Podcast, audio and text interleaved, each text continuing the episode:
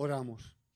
Señor, en tu divina providencia y siguiendo tu orden, tú nos has congregado con un propósito, guardar tu día, adorar tu nombre, crecer en tu conocimiento. Hazlo evidente y efectivo en medio nuestro.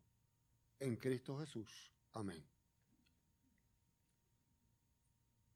Frente a nosotros hay dos maravillosos pasajes. El de Éxodo, ustedes lo escucharon hace unas semanas y vuelve a aparecer frente a nosotros por un propósito. ¿Qué razón tiene de aceptar esta disposición de que no nos haremos imágenes y mucho menos la adoraremos o nos inclinaremos ante ella. Entendamos que en Éxodo, cuando se nos establece aquí, el pueblo hebreo, muchas veces nosotros lo idealizamos y muchas veces nosotros lo pintamos con matices de perfección. Y no es cierto. El pueblo hebreo, igual que sus vecinos, Mesopotamia y todos los demás, eran muy dados, extremadamente dados, a crearse imágenes, a adorar lo que le venía a la mente y departamentizaban toda la adoración. Si era para evitar la lluvia, una cosa, si era para evitar el fuego, otra, si era para la salud, otra, y creaban cantidad de dioses. Y se sentían cómodos. Y el pueblo hebreo se casaba con otros de esos pueblos, se ligaban y hacían un menjunje a lo buen puertorriqueño de la adoración. Tomaban un poquito de acá, un poquito de allá, otro poquito de por acá, lo ligaban y creaban un tipo de adoración. A los seres humanos, incluyéndote a ti y a mí, siempre nos ha costado mucho trabajo lo que es absoluto. Nos encanta lo relativo. Nos encanta lo que, bueno, eso para ti está bien, para mí no. Años, años atrás, en las ciudades donde una familia tenía un problema de un hijo que era bebedor y el vecino también, cuando se referían y estaban en todo su problema, el problema del vecino es que era un borrachón, ¿sabes? El del hijo es que tenía jaqueca. Porque eso es relativo. Más aún en el día de hoy se dice, no hay nada absoluto. Todo cambia. No hay nada absolutamente sobre la faz de la tierra que sea definitivo. Yo le tengo noticia. Nada humano es absoluto. Pero Dios es absoluto. Y su palabra es absoluta. Y Dios determina aquí de una manera clara el por qué. Yo soy el que te creé. Yo soy el que te liberté. Y esto es lo que digo. Punto. El pueblo de Israel tuvo que entender claramente para llegar a ser una sociedad monoteísta, una sociedad donde había apartado todos los otros dioses falsos y concentrarse en Dios. Y lo que le daba autoridad era Dios mismo, que decía, yo soy el que te saqué de la tierra de servidumbre. Yo soy no les daba otra razón. Si brincamos Apocalipsis al último libro, a mí me llama la atención sobremanera este dos cortos versos que hemos escuchado. ¿A qué se refiere? Se refiere ya a la iglesia triunfante, a la iglesia que ha triunfado, a la iglesia que va a estar en continua adoración. Y quizás a ustedes la curiosidad les pica un poquito allí, que cantaban dos himnos. ¿Qué himnos cantaban? Primero, cantaban el himno de Moisés. ¿Y qué es el himno de Moisés? Las escrituras lo tienen claramente cuando Moisés pasó el mar rojo. Inmediatamente en gratitud cantó un himno. Cantó de la grandeza, de lo absoluto, de lo eterno y de lo perfecto de Dios. Y lo cantó. ¿Y cuál es el otro himno que canta? El otro himno que se cantaba era el de los mártires. Si ustedes leen un poquito arriba Apocalipsis, van a encontrar que ese himno, o un poquito más abajo, perdón, el 4, ese himno solamente los elegidos lo podían aprender. ¿Qué les parece? Era un himno que no podían aprenderlo ningunos otros sino solamente aquellos que Dios había determinado. ¿Y qué es ese himno? ¿Qué tiene ese himno? Toman los salmos uno por uno y las porciones de los salmos que hablan de la grandeza de Dios, de lo absoluto de Dios, de lo eterno de Dios, aparecen en el himno de los mártires hasta el día de hoy, en, la, en el culto hebreo, en la sinagoga judía, hay cosas que ocurren. Una, se canta el himno de Moisés, hasta el día de hoy. Ese himno se canta hablando de la grandeza. Hay la repetición del chamá. Y el chamá no es ninguna otra cosa que la repetición del credo judío, como nosotros ocasionalmente repetimos el credo apostólico, en el caso de ellos el chamá, la repetición del cuerpo. Y una oración. Y en esa oración encierran la grandeza de ese único Dios, lo absoluto de ese Dios que no cambia ni permite que lo interpreten con cambios. Muchos han tratado de cambiarlo. Muchos creen que lo han cambiado. Muchos han cambiado la visión de.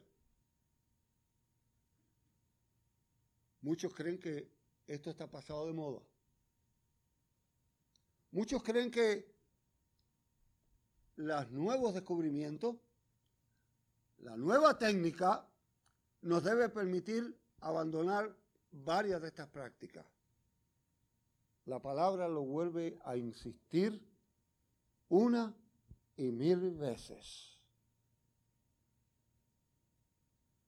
La razón del segundo mandamiento es la autoridad de Dios. Está ahí porque Él lo quiso hacer. Lo obedecemos porque Él lo demanda. Mire, yo no sé si a usted le llama la atención, pero a mí me encanta observar la creación, porque creo que es parte del mensaje de Dios. En el estado de California, y nuestra hermana Rosa Bombino está por ahí, posiblemente lo ha visto en más de una ocasión, en San Juan Capistrano. Si usted llega a San Juan Capistrano, en cierta época del año usted va a ver miles, miles, pero miles de golondrinas regresando a sus nidos. Llegan, se estacionan, tienen sus crías, levantan el vuelo y casi usted puede marcar exactamente el día y la hora, que el año que viene volverán. ¿Quién les dio esa orden? ¿Quién controló esa orden de salida? ¿Quién dijo cuándo van a llegar?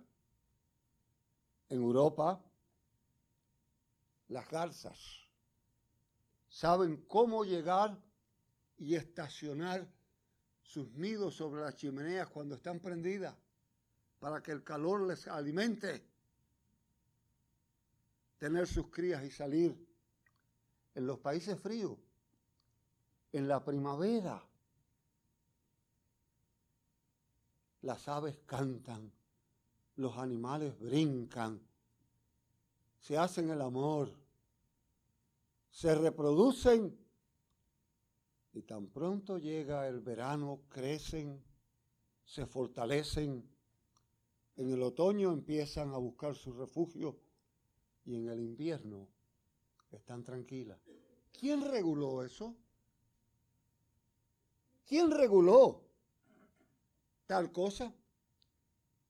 ¿Quién ha regulado la ley de la gravedad que con tanto respeto vemos en la universidad? ¿Quién reguló la matemática que no importa dónde estemos, cómo estemos, entendemos que dos y dos son cuatro, aunque lo diga un loco. ¿Quién reguló la perfección del cuerpo humano? ¿Quién reguló la función de cada parte de ese cuerpo? Aquel que lo creó, aquel que lo hizo. Los que somos padres, cuando pasan los años, tenemos el privilegio de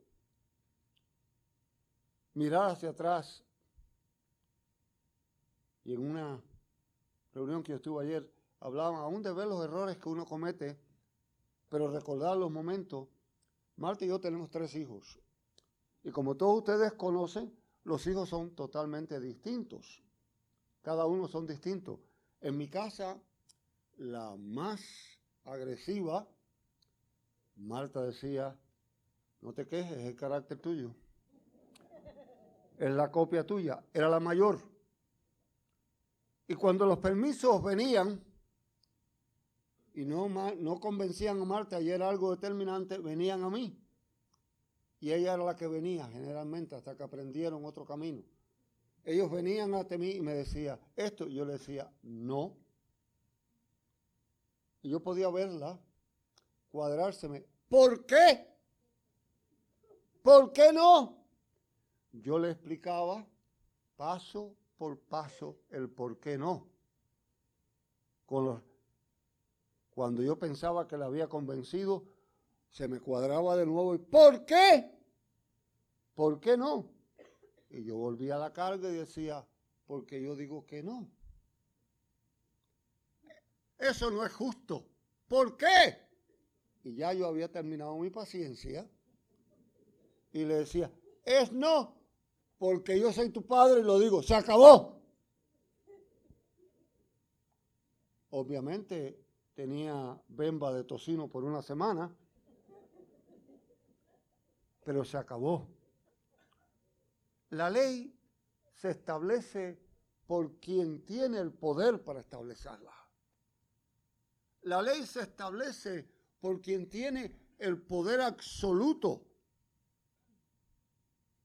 Y Dios, que es todo poder, que sacó a su pueblo de la esclavitud, que le recordó que Él era quien los libertó les insistió que tenían que obedecer. Y en Apocalipsis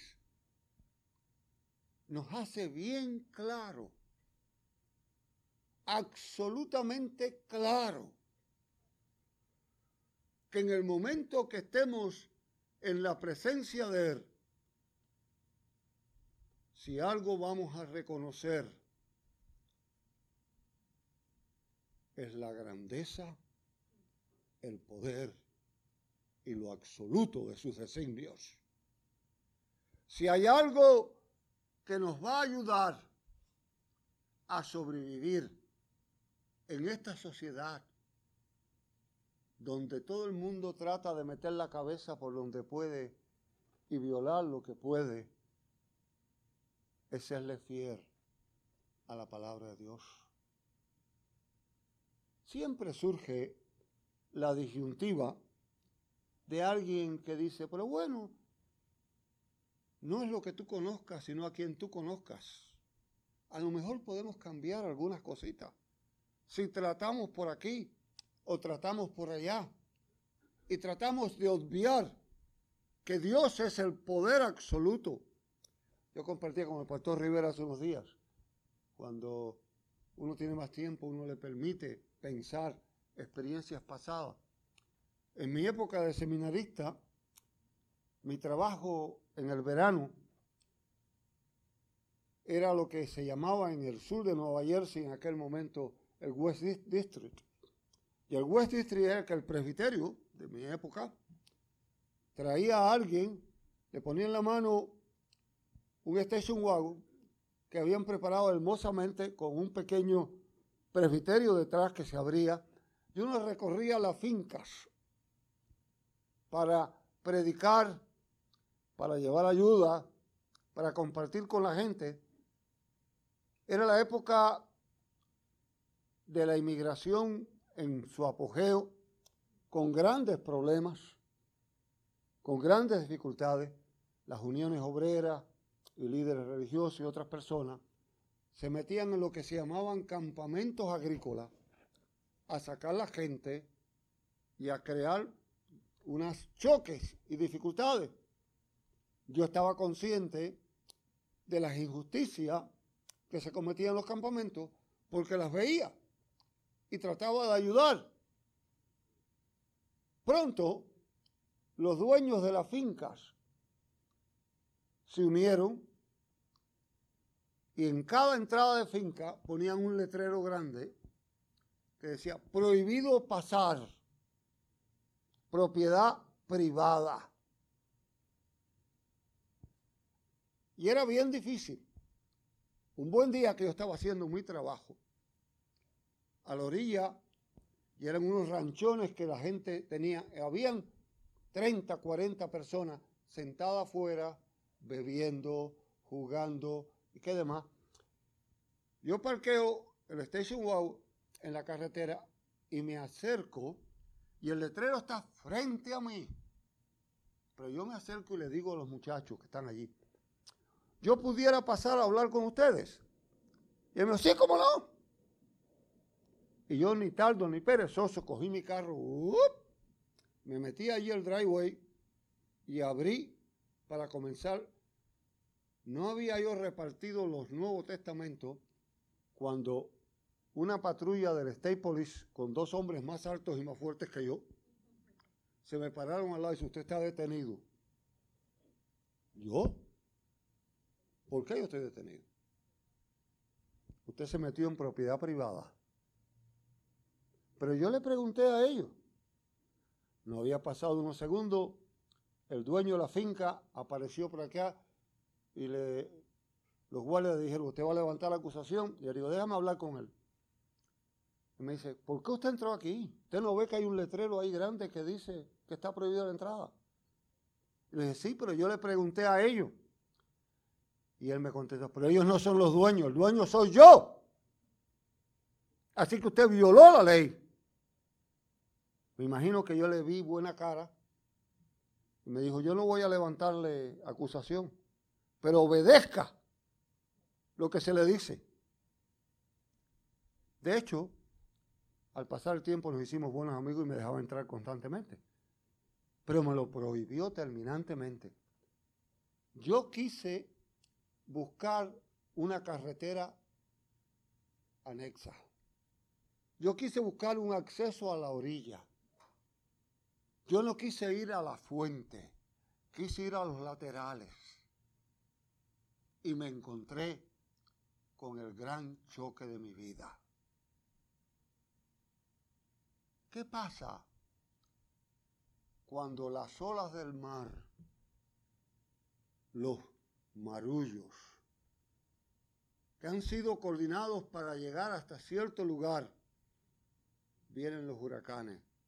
Se cambia el orden, viene el desastre. Las veces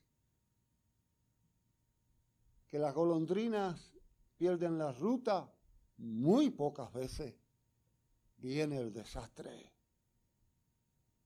Qué hermoso es lo que hemos visto la creación en clima frío. Qué hermoso es cuando la primavera llega y ver los crocos salir debajo de la tierra inmediatamente y ver los árboles. Y yo como curioso de la creación, al principio no lo entendía. Muchos de ellos antes de echar las hojas echan las flores. Qué trágico, qué trágico cuando el invierno tiene días adelantados, se mueren. La otra dificultad que tenemos los seres humanos es tratar de hacer nuestro propio absoluto, cambiar nuestras leyes. Como a mí me gusta inventármela de vez en cuando, a mí me encantan los tulipanes. Y pronto yo aprendí que tan pronto la primer nevada terminaba, ellos salen. Y a los primeros días de calor, florecen maravillosamente. Y yo pensé que yo era sabio. Y cogí varios bulbos, los metí en una bolsita y los metí en el freezer. y estuvieron en el freezer un buen rato. Los saqué, tenía mis tiestecitos preparados, los sembré. ¡Ay, qué alegría! Empezaron a despuntar y a despuntar y a despuntar. Y yo dije, ¡ah, lo logré! Tan pronto habían echado dos hojas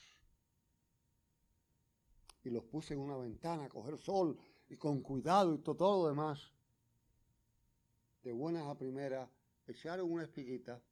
Yo dije, aquí viene la flor. Al tercer día se me dobló la espiguita.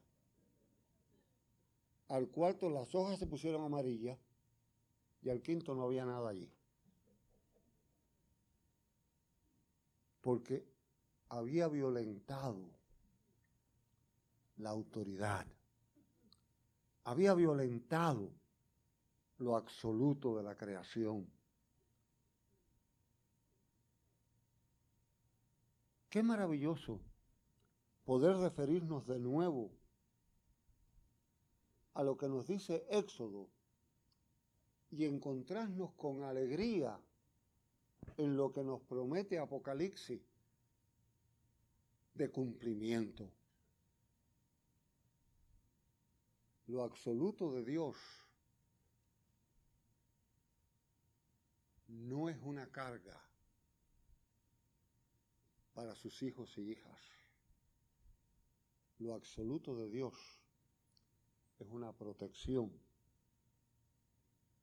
para ti y para mí.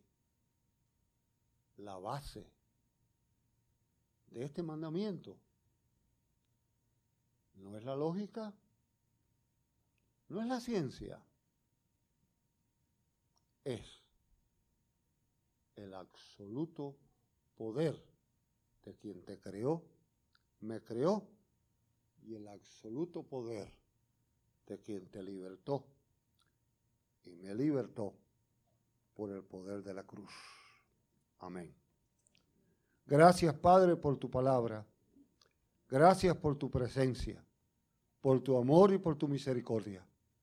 Ayúdanos a aceptar tu palabra tal como tú lo manifiestas en Cristo Jesús. Amén.